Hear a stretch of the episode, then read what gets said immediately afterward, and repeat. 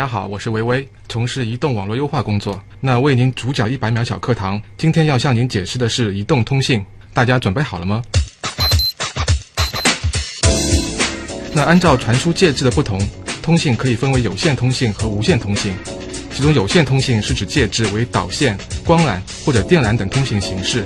进一步可分为载波通信与光纤通信等。而无线通信是指传输介质为自由空间，比如我们的无线电波、红外线、激光等等无线的形式。那通常生活中比较常见的有微波通信、短波通信、移动通信和卫星通信等。那再来说一下移动通信，它是指移动体之间或者移动体与固定体之间的通信，它有很多种形态。比如说我们常见的手机拨打电话和上网，再比如说当年的寻呼机，那甚至于此时此刻通过无线电收听节目的各位听众都在使用移动通信业务。移动通信发展到今天已经是一个非常庞大而且繁杂的系统，不仅是我们大家能够看到的各式各样的手机产品，那在手机的背后呢，还有一套更加庞大而繁杂的系统，比如说我们的基站、传输、核心网、业务平台等等子系统，都在有条不紊的协同运行。那也正因为这样的话，才能让我们能够随时随地的、随心所欲的使用各种移动通信的业务。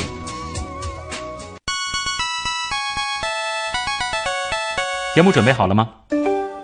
将内容进行智能排列。嘉宾的情况呢？正在为您检索嘉宾的特殊喜好。不用那么详细吧？正在为您安装幽默插件。你这是在吐槽吗？正在为您更换全部文字素材，正在删除您的幽默基因，已将节目专业程度调低到百分之三十五。好了好了，马上开始节目吧。极客秀。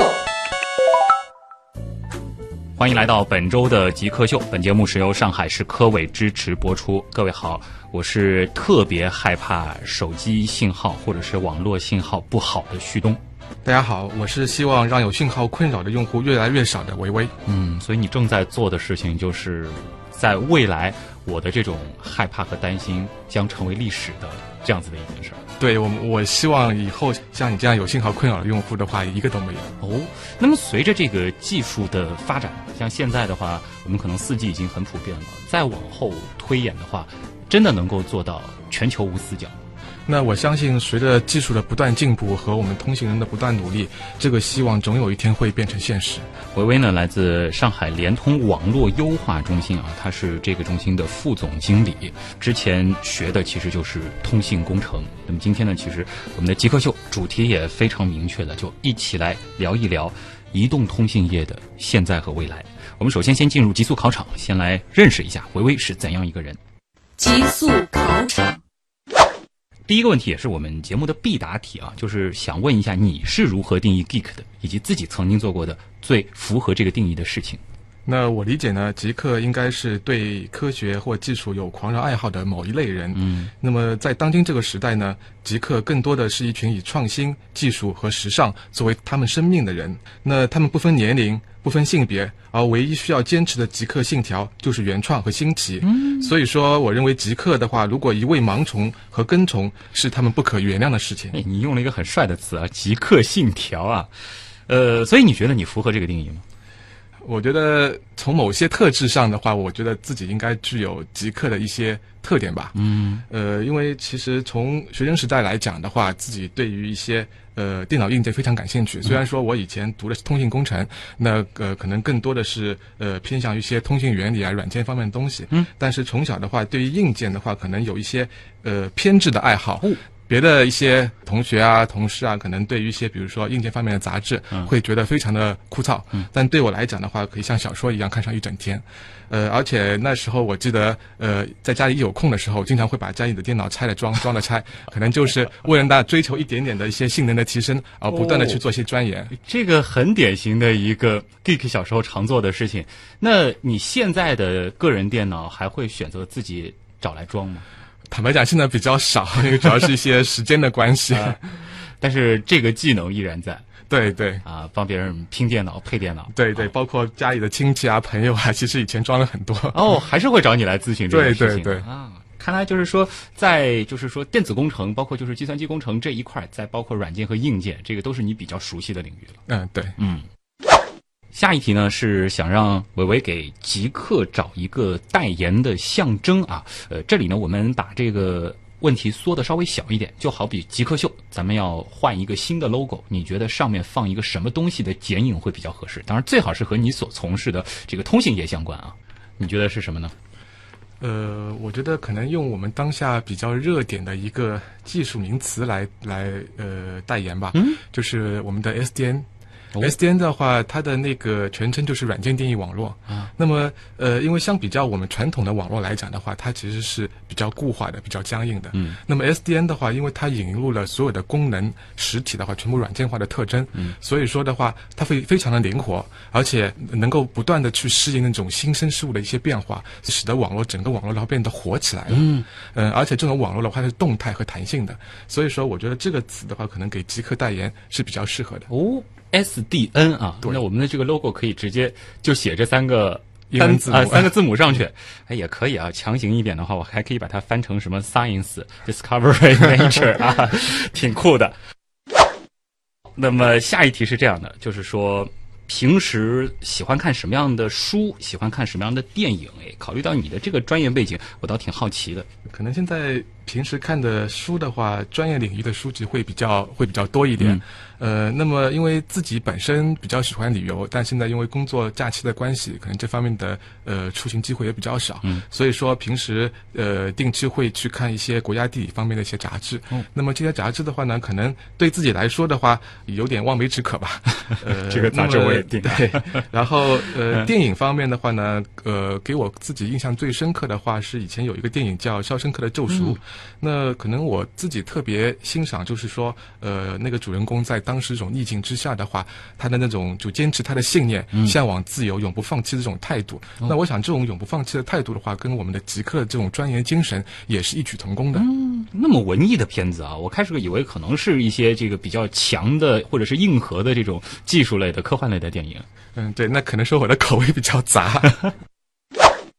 崇拜或感谢的人，父母肯定是在其中了。嗯那除了父母之外的话，其实呃也是借着今天这个机会，特别想感谢我的外婆。那虽然说她已经过世了，但是因为我从小其实是我外婆把我带大的，那可以说呃如果没有她的话，我就不会有机会在上海这样成长和一些以后的读书啊、工作啊。所以说，可能今天的人生的话就会完全不一样。所以说，我是特别感谢她。嗯你是搞通信这一块的啊，那你自己认为最有趣或者说是最神奇的通信方式是什么？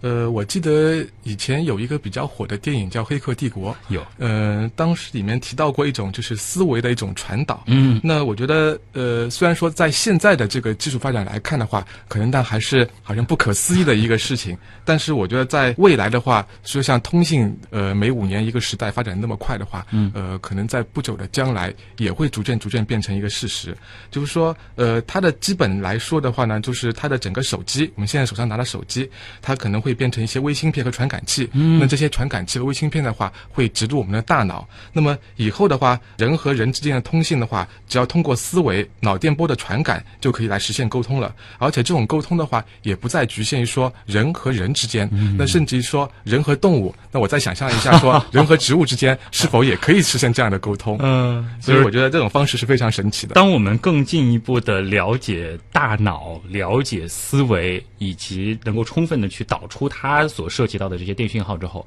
基于通信工程的这个技术，可以畅想在未来类似的体验真的是有可能存在的。对，我觉得人的想象是无穷的，嗯所以有想象的话，很多事情才能变成现实。啊，不过这样子一想的话，如果说我们的这个思维方式都是同步去输出，然后云端还要有一个东西去处理，帮我们进行万人互联或者说是万物的这种彻底的互联，即将到来的这个五 G 时代，呃这样的通讯网络它能够承载类似的这种数据需求吗？因为其实五 G 的话，它的特征之一的话就是万物互联，嗯就是说我们现在通信更多的是人和人之间的通信。那以后 G 的话，它其实除了人和人之间，还有人和物以及物和物之间的通信。为了实现这样一个万物互联的这样一个特质的话，其实五 G 就采用了很多特定的技术，比如说我们的一些呃云的共享的一些平台，呃，那么再比如说的话，呃，我们的一些呃智能的一些天线等等的一些技术。所以再往后 要实现所谓的万脑互联，那可能这个技术还是需要再进一步的向上去升级。对但是通信业其实这个每十年感觉都是一个新的大的阶段啊，这个也是可以期许在未来它的一个新变化。对，其实作为一个从业人员来讲的话，我觉得我们其实每五年可能就更短的周期，每五嗯年可能就会是一个大的一个技术的革新。比如说，我们从呃两 G 到三 G 或者三 G 到四 G 这样。嗯，现在这个时代真的，如果说你沉睡了五年再醒来，就恍如穿越到了一个完全陌生的新时代。对，非常正确。下一题是这样的，在你的工作相关的场景当中，有没有一些比较高大上的，或者说它不一定很贵，但它非常重要的呃设备或者是零件，或者说是一些相关的东西呢？呃，我觉得就我工作的这个领域来讲的话，可能基站的话就是我们最常接触到的东西。嗯那我们日常的工作的话，其实也是要保证说这些基站它所发射出来的这种无线电的信号能够工作在一个最佳的一个状态。嗯，这就是我们有的时候在楼顶看到的那种像小天线一样的东西，这个是基站吗？呃，天线是基站的一部分，哦它只是基站的，就是说，呃，信号发射的这样一个对外的一个介质。嗯但是它下面的话还会有一些主设备。哦，嗯，呃，像这样子的一套我们说正常的商用的基站，它的这个成本大约是多少？通常来讲的话，如果我们分两个大类，啊如果说是呃楼顶站的话，嗯可能大概呃二三十万吧。哦，呃，如果是铁塔站的话，就会要相对贵一些。铁塔站这个的话是就是我们在比如说，尤其在郊区，嗯呃，看的会比较多。它是一个类似于像那种呃塔状的，蓝漆刷的那个很高的那种呃，那也是那也是塔的一种，那叫做嗯单杆塔。嗯呃那单杆塔。那么还有一种的话，就是说是那种四方形的啊然后上面像那个电视信号塔有点类似的那种。哦，这个是叫铁塔站。对对啊塔站的话成本更高。那就刚刚说那个楼顶站吧，因为你说了一个非常合适的一个价格的单位啊，那就想问了，如果说伟伟，你用你的一年的收入去赞助一个站的话，你能赞助几个这样的楼顶站？呃，那我想可能一两个应该可以吧。哦，其实还是很诚实的啊，大家可以自己折算一下，这并不是一个很难的数学题了。如果说你可以不考虑其他所有的情况，这个包括收入的问题，包括家庭的问题等等，你最想做什么事情？我最想的爱好的话，其实以前跟我们同事经常沟通过这个问题，嗯他们都比较诧异。啊很多人以为说，比如说你你如果不在联通做了，可能会出去创业，嗯或者是说做一些自己的一些一些一些一些小买卖。把那个国家地理上出现的照片呃一个个对对，去一遍，或者是说去去去世界旅游之类的。啊那可能我比较想做的事情吧，就是开一个甜品店。那、啊 那那其实因为本身我自己属于吃货那一类的，啊也比较喜欢吃这种嗯甜食。但是开一个甜品店呢，倒也是。并不是说指望他能够赚很多钱之类的，啊啊可能觉得这是自己的一种爱好，呃，喜欢吃什么类型的甜品呢？样子比较好看的啊，然后那种呃口感上比较松松软软的，那种我都会比较偏好。这个完全没有想到啊，所以这个是你最想做的事情。对对对，所以说，但是因为现在现在在锻炼嘛，嗯然后所以说这方面的话就比会会比较控制，嗯，所以我觉得也挺遗憾的事情，所以鱼与熊掌不可兼得。有机会的话还是开一家，你可以考虑做一些这种低卡的甜品啊。还有一题，这个呢是基于这道题发展出来的，有些像又有些不一样。就是如果说我们极客秀这个节目可以立刻满足你一个愿望，要知道这个愿望的脑洞它可以非常的大，比如说，呃，就上一期吧，上一期还把嘉宾送回到了生命刚刚诞生的时候，它可以突破物理的世界的这些客观的限制。你想实现一个什么样的愿望？其实我个人非常想去未来看一下，哦未来的我们的通信方式到底是什么样的。嗯，因为在现今的话，比如说我们的四 G 和即将到来的五 G，呃，其实大家还是有很多网络上的问题，嗯比如说我们的一些楼宇内的那些信号覆盖的问题，比如说我们一些上网的速率的问题等等。那么就现今的这些技术来讲的话，呃，其实呃没有一个说可以，呃、就目前我们想不到一个理想对的东西对非常解决方案消除这些。对对对，就是说我只能解决部分，但是说啊没有说可以百分之百解决的这种方案。嗯但是我不知道未来的那种呃科技发展的程度的话，嗯是否有一些，比如说可以跨越我们目前的一些思维的一些限制啊的一些更新更好的一些方案。甚至可能得期待那些基础科学，甚至是像理论物理这样子的对对对对学科有一个长足的进步，它带来技术的新一轮的革新。对对对，哦，你倒是第一个提出要向后穿越的嘉宾啊！我觉得这个技术可能还是能脑洞的。比如说，以后让你这个人体冬眠一下，这个睡个几十年再醒来，哎，说不定就完全可以看到未来人类到底是如何享受通信带来的美好的。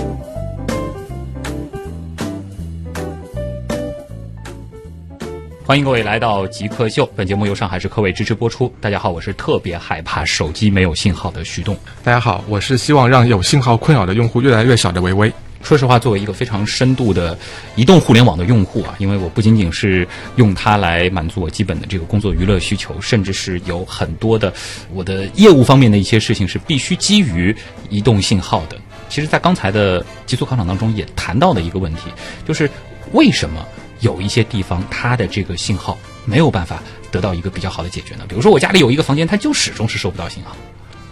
呃，因为首先我们要知道为什么说呃信号你会收不到。嗯，其实说呃从我们基站发射出来的信号的话，呃它会保持一定的强度。那么这个信号的话，它在空中传播的时候，它自身会有衰减。嗯，那么它遇到我们的一些阻挡的一些障碍物的时候，它也会有很大的衰减。那么这种衰减的话，当它达到用户的手机侧的时候的话，这种衰减就会变得呃差于它的灵敏度，手机收不到。那么这是其实最简单的一个原理，就是说为什么你会觉得信号差。嗯，那么通常来解决这个。问题的方式的话，比如说我们会把说站建的离这个用户近一点，嗯，呃，或者是说把站的这个信号强度，呃，再增大一点。那么，但是不管哪种方式的话，它都会有它的局限性。嗯，比如说我受限于呃一些呃元器件的工艺的一个上限，呃，受限于我建站的一些条件，呃，受限于比如说呃我的一些建站点的选择，呃，都会造成说我们在室内的部分的这些地点的话，信号会比较差一些。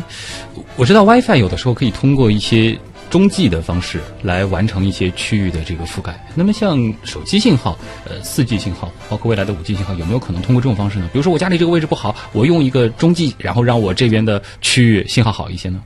呃，当然也有，就是说，比如说以我们现在四 G 为例的话，我们也会有一些像直放站的技术，或者像一些 relay 的小基站的技术，也可以实现信号的中继。但是这些信号的中继的话，它并不是说没条件的，它也会有一些限制条件。比如说，呃，因为中继嘛，你必须要你的宿主信号。它要达到一定的强度，另外的话，它会也会有一些传输上的要求，或者是一些影电上的要求。嗯，呃，甚至于说你在呃用户侧做一些中继放大的时候的话，它还会受限于说一些建筑的条件。嗯，那么这些的话都会造成说呃这个点呃能不能去做这种中继的技术。嗯。我们现在还在讨论的是目前这个时代可能会困扰像我这样的普通用户的一个问题啊，就是说，的确在有一些地方信号还并不是特别的理想，包括可能我们会发现有的地方，哎，好像是四 G 信号，但是这个走着走着，忽然它会降到三 G 甚至是两 G，这也是因为现在的类似的这个技术的一个局限性，是吗？对，这也是由于就是说四 G 信号它可能在一定衰弱到一定程度，那么这个时候的话，它就会去选择呃别的合适的网络，那至少要保证用户的一个基本通信的需求。对，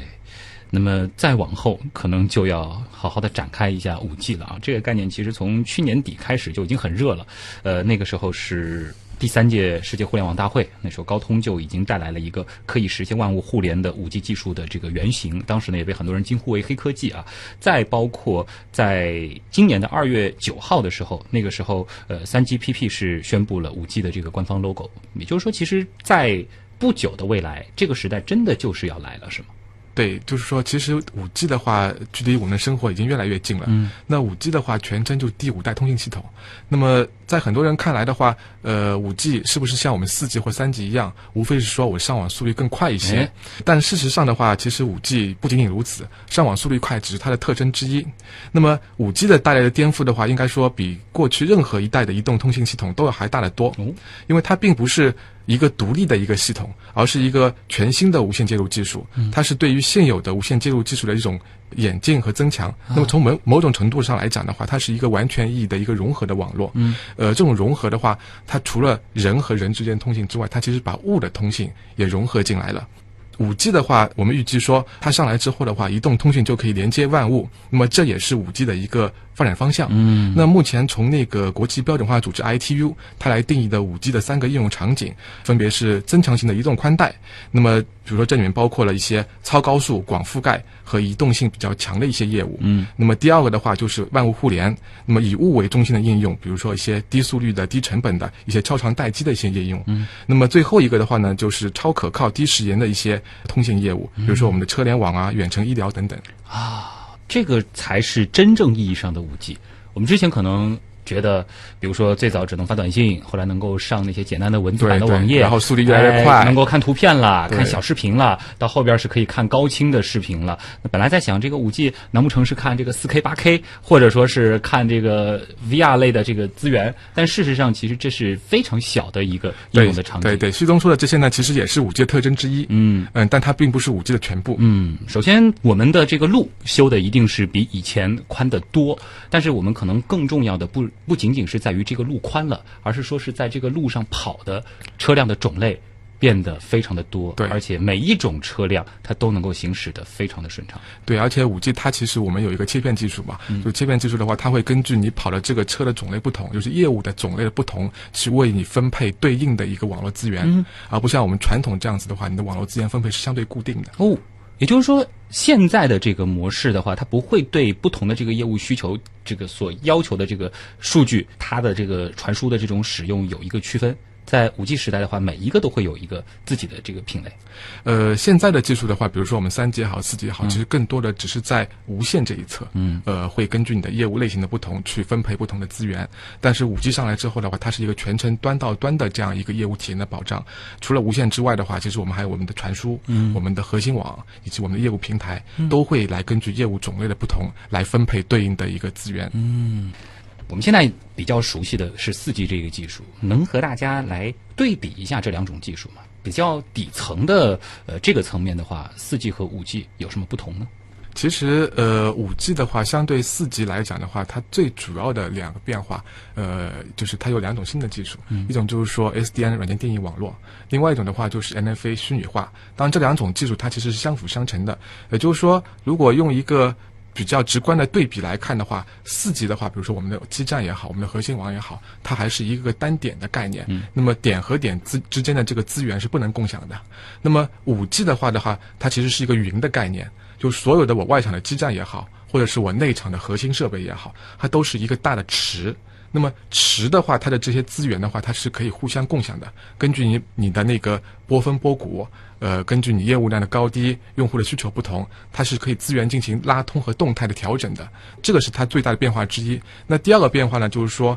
呃，它的所有的功能点，原来的话，因为我们是呃烟囱式的，那么呃所有的话是硬件做死的，所以说我要再加一些新功能的话，在整个周期上会很长。那五 G 的话，因为它引入了 SDN 的概念，所以说它整个业务的这个交付的话，这个迭代的速度会非常的快，而且周期会很短。就是说，我们以后可能不需要忙着更新硬件，才能够让整个的这个系统有一个大的这个变化，在软件端就可以实现很多新的之前没有想到的一些东西。对对，以后我们所有的这个应用的话，从理论上讲的话，都是通过软件来控制的。哦，就是说把这个硬件的这个基础设施搭好以后，后边儿就可以享受很多年了。我们只需要安心的对在软件这一块儿它的这些所有的硬件全是通用的。嗯呃，因为它都是标准一些服务器，甚至于说，比如说我们的基站跟我们的核心网设备，嗯，它都是标准的服务器，是可以通用的。那以后的话，只是说根据它容量的不同，我再加服务器就可以了。嗯，那么唯一的区别只是在于说上面承载的软件的不同。这样子看来的话，可能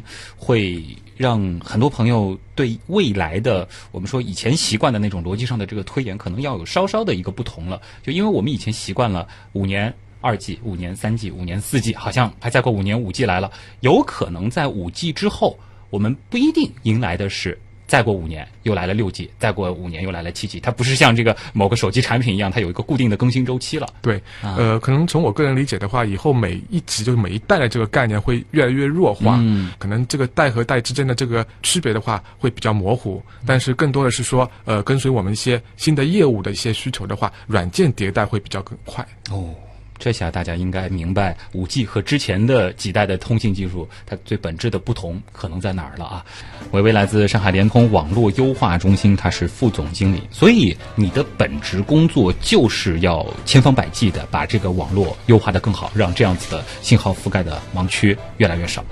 呃，对，可以这么说。那具体的手段呢？如果说像我这样子的人来说了啊，我这里某个地方信号不好，你们是增强这个地方局部的这个功率，加一个基站，还是说其实有更多的技术手段可以用？应该说，从现有的技术手段上来讲的话，还是分几大类吧。嗯第一大类的话，当然是说，如果整片区域都不好，那么我们会做一些那个红站或者一些十分的建设。那么第二大类的话呢，如果只是局部的一些用户不好的话，那么我们会做一些灵活覆盖的手段。那比如说像我们的一些小站、一些干站，或者是像一些美观站等等。那么第三类的话，如果只是说个别用户不好，那么我们也会有一些解决家庭客户的一些手段，比如说像我们的一些 Fem Femto 啊、直放站啊等等。最后的话呢，当然刚才提到了像一些呃 relay 的一些中继的技术，那么我们现在也在尝试应用。嗯美观站是看上去很美观的那种，看不出来是站的站。呃，就是基本上用户不知道这是一个站哦它比如说它可能是一个呃外表是个空调，啊或者是一个像一个椅子，呃，或者是像一个灯柱之类的，哦，这个其实有很多。呃，有一些吧。哎，这个挺有趣。当然，我觉得这里还是有必要还做一个科普。虽然说我相信极客秀的听众大部分的人是没有这个担心的，但是我觉得对社会上的一部分的听众来说，他们谈到这个基站什么，还是总会担心那个所谓的电磁辐射对人的危害。还是请伟伟简单的和大家说一下吧。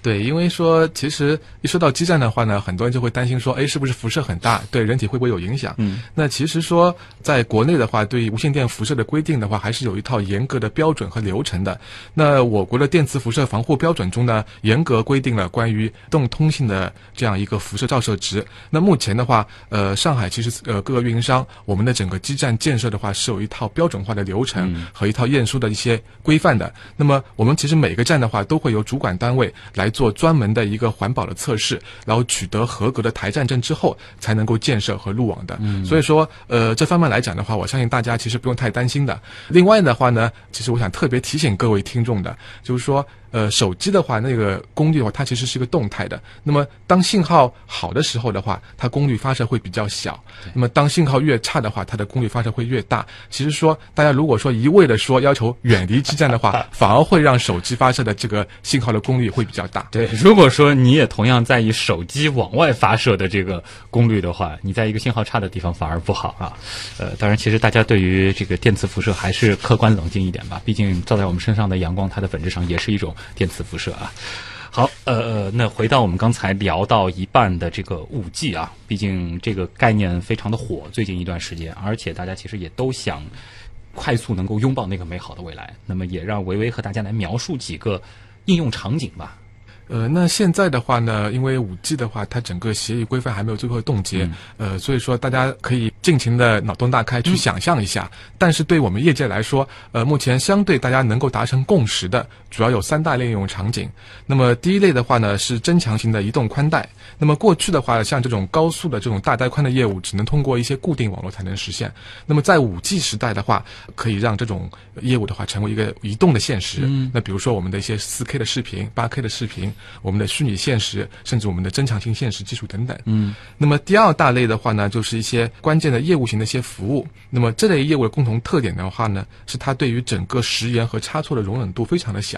那么以往的话呢，这类业务其实靠移动网络是不可能实现的。那比如说像我们的一些自动驾驶，当前比较热的，因为它的这个时延要求非常的低。对再比如说我们的一些远程医疗，像一些在一些工业自动化领域的远程工控等等。嗯呃，那么最后一类的话呢，就是我们的一些呃海量的物联网。那比如说像我们的智能家居、智能停车、环境测试等等。那么在以往的话呢，其实物联网它并不是说一个非常新兴的这样一个领域，在我们的两 G 时代的话，其实就开始有物联网了。嗯。但是真正进入到万物互联，我相信应该就是这段时间的一个事情，或者是未来的很近的这样一段时间的事情。嗯那万物互联之后的话，呃，我们的这个整个连接的数量会呈现一个几何级数的增长因。为它会产生一个巨大的数据量，对对而这个数据量必须是有一个更强的网络才能更强的网络才能支撑，嗯而且说物联网的话，它本身有一个很大的特点，就是它那些终端的话，基本上是在一些非常密闭的这个环境中，那么它对于信号覆盖的这个要求的话，会比我们用户普通的手机更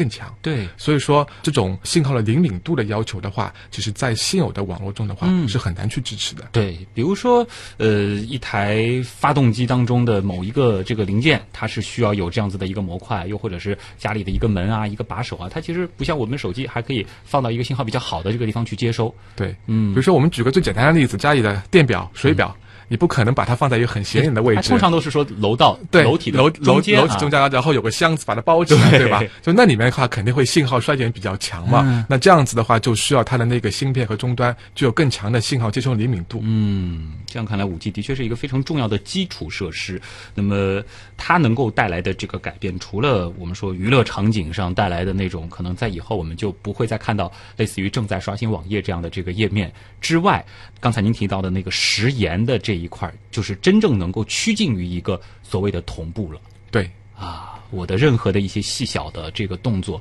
对外界的各种各样的这个刺激，从我们的这个传感器到处理器，可能再到云端，再反馈给我们，中间的这个时间，造成它延迟的也只有光速这样子的条件而已。对，就在五 G 时代的话，这些时间的话，我们基本上可以降到毫秒级，就是说一毫秒左右。嗯，这的话，基本上很多的现在还不能做的一些事情，它就真正能够对，大踏步的跨。对对，在网络侧的话，就具备了这种技术上的条件。呃，其实，在五 G 这一块儿，从我们公众的感觉来说的话，中国走的还算是比较快的，可以这样认为吗？对，而且在五 G 的呃，就是那种标准化协议中的话，其实中国的声音的话，在里面参与的程度是越来越强烈的。很多那个国际标准的话，这种专利其实有中国的这种参与，甚至于主导。那么，在中国的话，我们大约在什么时候能够真正的开始体验到五 G 带来的变化？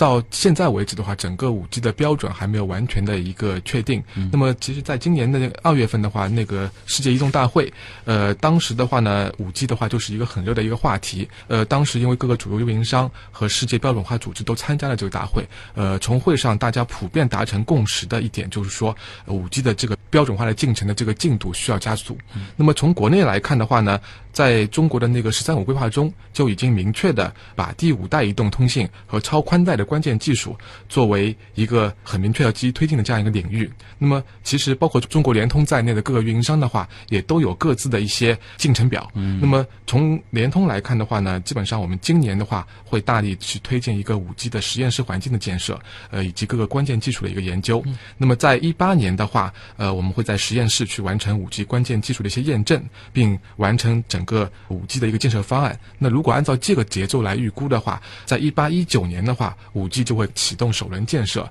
那么，呃，如果我们老百姓的话，其实在一九年或者二零年左右的话，就会享受到一个五 G 的带来的这样一个呃丰富的业务体验。当然，最终的话，呃，还要看一个主管部门一些许可证的发放时间。呃，其实经过了这二十多年的中国的这个互联网的大发展，大家应该也会发现一个很有意思的现象，就是说，呃，通信业或者说是电信业，它的每一次的划时代的这种新技术的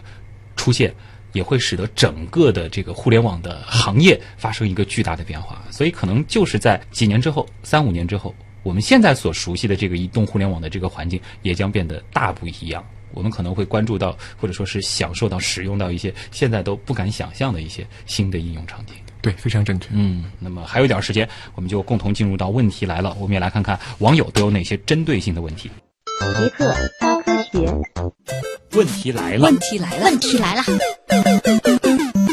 欢迎各位回到极客秀。本节目由上海市科委支持播出。各位好，我是旭东。今天做客我们节目的极客是伟威，来自上海联通网络优化中心，他是副总经理。进入问题来了。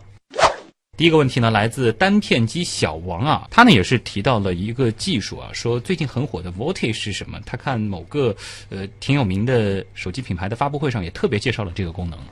呃，VoLTE 的话呢，它其实本质上的话是在四 G 网络上一种基于 IP 的数据传输的语音业务。嗯。呃，那么就联通来讲的话呢，目前我们的四 G 网络只能够提供数据业务。如果我们打电话的话呢，大家其实用户会发现，呃，你的手机会回到三 G 网络，甚至于我们的两 G 网络上。哦。那么 VoLTE 的话呢，直白一些说，就是在四 G 网络状态下实现我们的语音通话。那相比较我们的两 G 和三 G 语音通话来讲的话，VoLTE 它其实会有一些优势。首先呢，它的语音质量的话，能够比现在提升大概百分之四十。嗯，呃，因为它整个呃编码技术的话，采用了一些高分辨率的一些编码技术。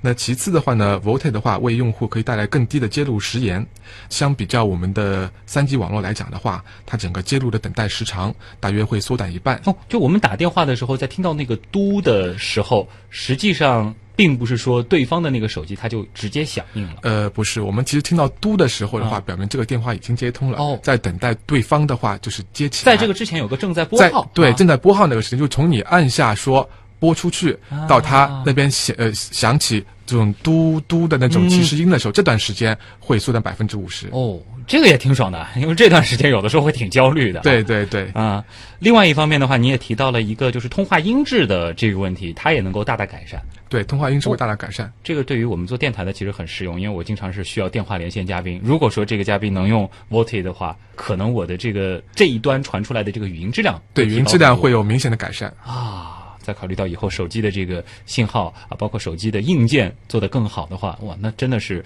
可能在户外或者说在一个其他的场景里，也能够达到类似于直播间的音质了。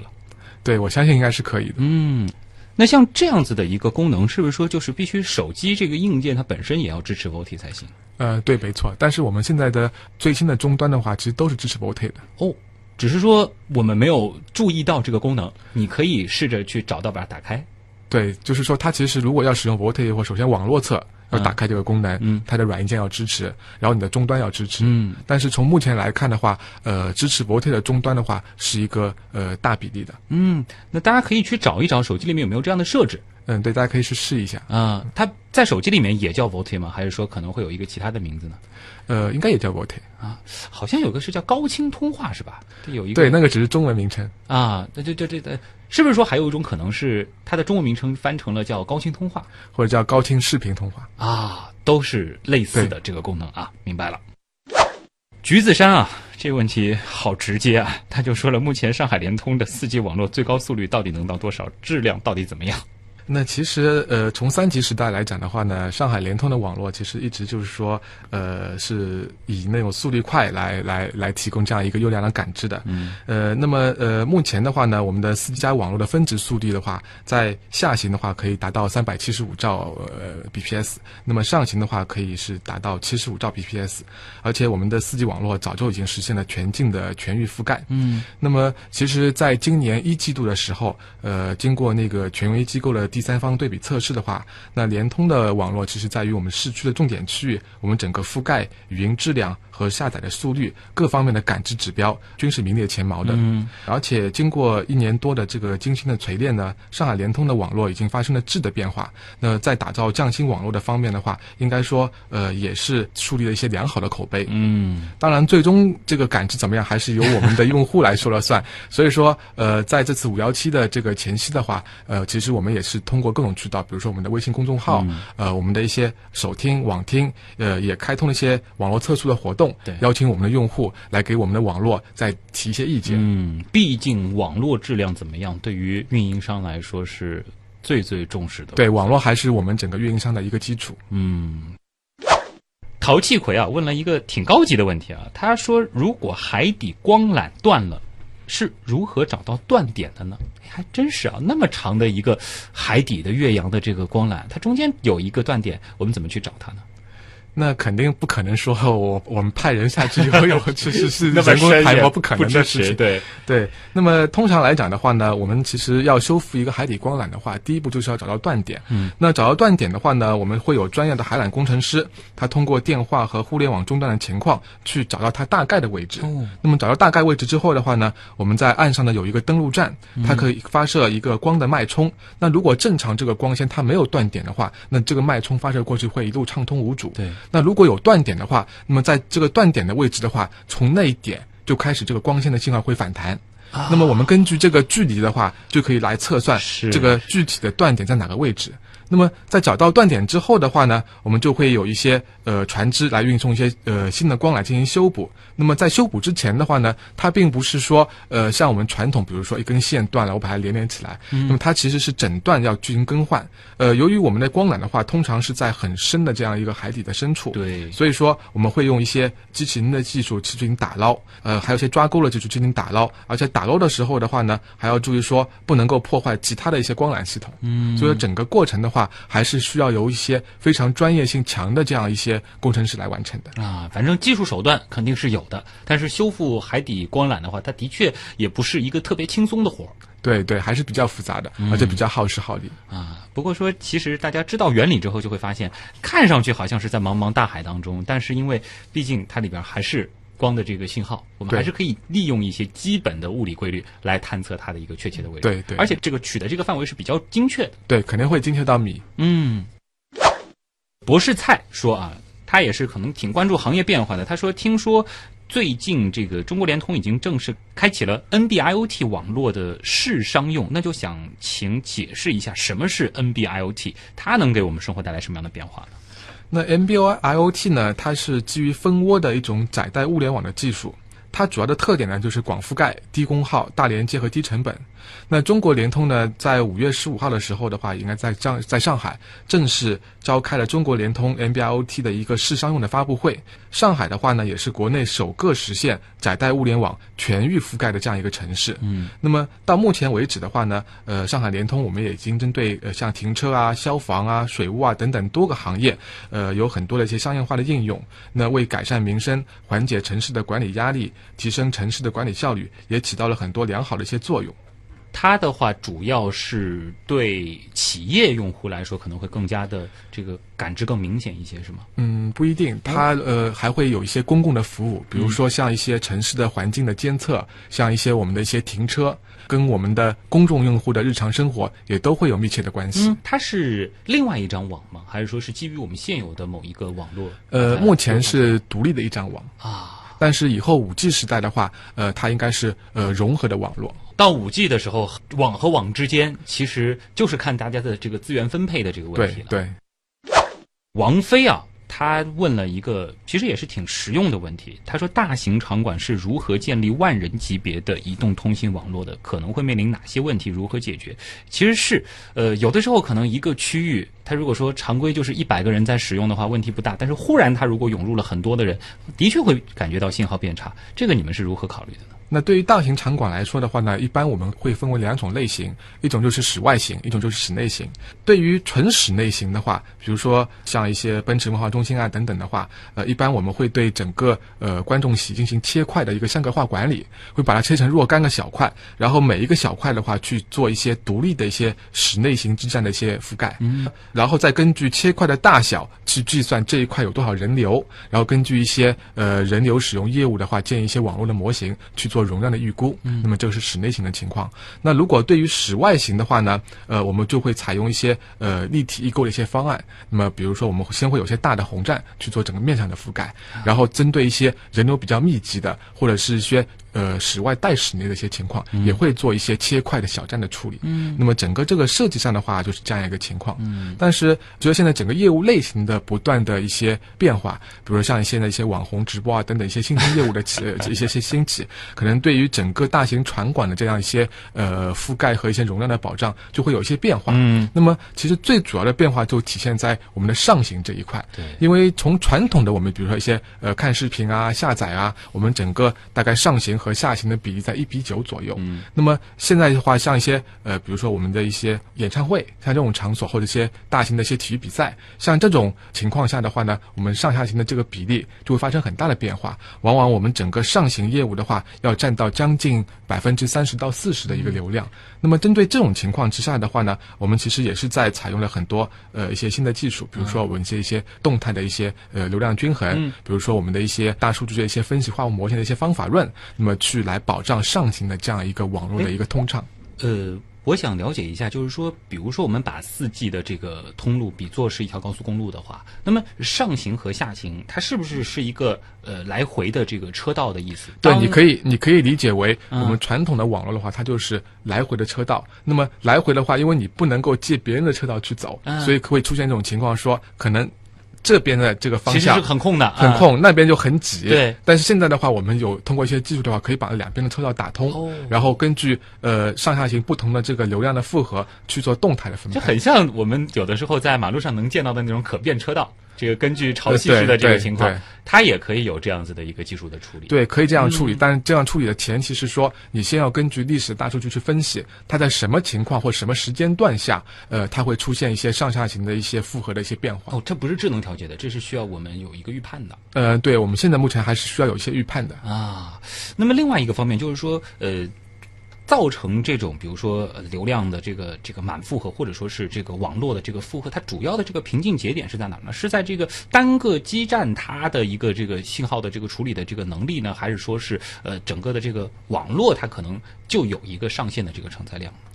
呃，它其实瓶颈的话，呃，如果从无线侧来讲的话，呃，单个基站的这个 CPU 的处理负荷是一方面，嗯那么第二方面的话呢，它的并发的这个用户数。处理能力也是一方面，那么第三个的话呢，就是它的功率，因为我单个基站发射的功率是有上限的，比如说我们的四十瓦和六十瓦，那么它分分配到每一个用户头上的话，就会有一个限制。那么如果说用户数太多的话，就会造成每个用户分到的功率就小，那这样子的话，你的速率就会上不去。啊，想到了之前有一场线下活动，然后差不多是一千人的一个规模。当时我们在会场上是做了一个友情提醒，就是建议大家不要开自己的手机做直播。看来这个提醒还是有必要的，它可能会造成这个区域一时半会儿上行的这个压力比较的大。对，再回答最后一个问题吧。这个畅饮长江水，这个其实我也挺好奇的，因为我们自己是做广播的，像上海的这个广播信号，绝大部分是从东方明珠这儿这个发射出去的。对，那其实广播和手机信号会有一些相似的地方。那他也问了，说为什么手机就要那么多的基站，但是我们广播只要有一个很大的这个广播塔，或者说是在山顶装一个超大功率发射塔就 OK 了呢？其实最主要的区别是在于说，广播和手机他们的那个就是通信的这个协议方式是不同的。嗯因为广播是单向的，听广播的时候只需要收就可以了，对我不需要发。但是手机的话，你除了收之外，你还还需要发送信号给呃基站侧。但是你发的话，我们的手机大家也知道，你不可能把它做的无限大，像像基站这么大，是你可能很小巧，所以它发射的功率就会受限。嗯那么如果说我们的移动通信也参照广播这样子嗯建一个很大的基站的话，其实基站测是没有问题的。嗯但是你的手机侧是否也可以做的足够的大，保证这样一个信号的发射？除非你口袋里也装一个基站这样子的大塔对对啊。不然的话就会出现一种情况，说你只能收到下行的信号，但是你手机发的信号基站收不到。哦那这样子的话，你的就没有办法进行正常的双向通信。从技术上来说，你可以直接单单听啊，比如说你老板打来的这个电话，但是你回不过去。呃，对，但是因为我们移动通信的话，它还会会有很多那种就是说确认的协议，啊所以可能你单向单单听你也收不到。嗯但是因为广播你是不需要确认的。对，这个是一个本质的不同啊。那么其实我之前也看到了。IT 方面的一些比较前沿的脑洞啊，这个当然还是脑洞阶段。比如说，呃，在这个美国有一些公司，他们可能现在尝试用一些这种大型的这个无人机来做一个信号的覆盖，甚至像那个埃隆马斯克，他现在说是要往太空当中发四千多颗卫星来实现一个全球的这个网络覆盖。那你觉得在未来基站的这种模式和这个卫星的这种模式是相互取长补短呢，还是说可能未来就会做到一个在全球我们感觉不到信号发射塔的存在呢？其实卫星的模式的话，现在就有，嗯。它并不是说一个呃，好像很新、一新的星这样的呃新的新的新的技术，呃，但是现在卫星通信最主要的问题在于成本，哦。就它对于我们的普通公众用户来说说的话，它的成本实在太高了。嗯。到目前为止，我并不认为它可以取代我们的现在的移动通信。啊，就是说在很长的一段时间内，这还是相互补充的一个状态，但是依然可能还可是能还是用在地面为主。用在不同的领域，比如说嗯。卫星通信的话，我们更多的用在特殊领域。好，那也再次感谢伟伟今天做客极客秀给我们带来的分享啊。伟伟呢是来自上海联通网络优化中心，感谢你的到来，谢谢。谢谢大家。以上就是本周的极客秀，我是旭东，咱们下周再见。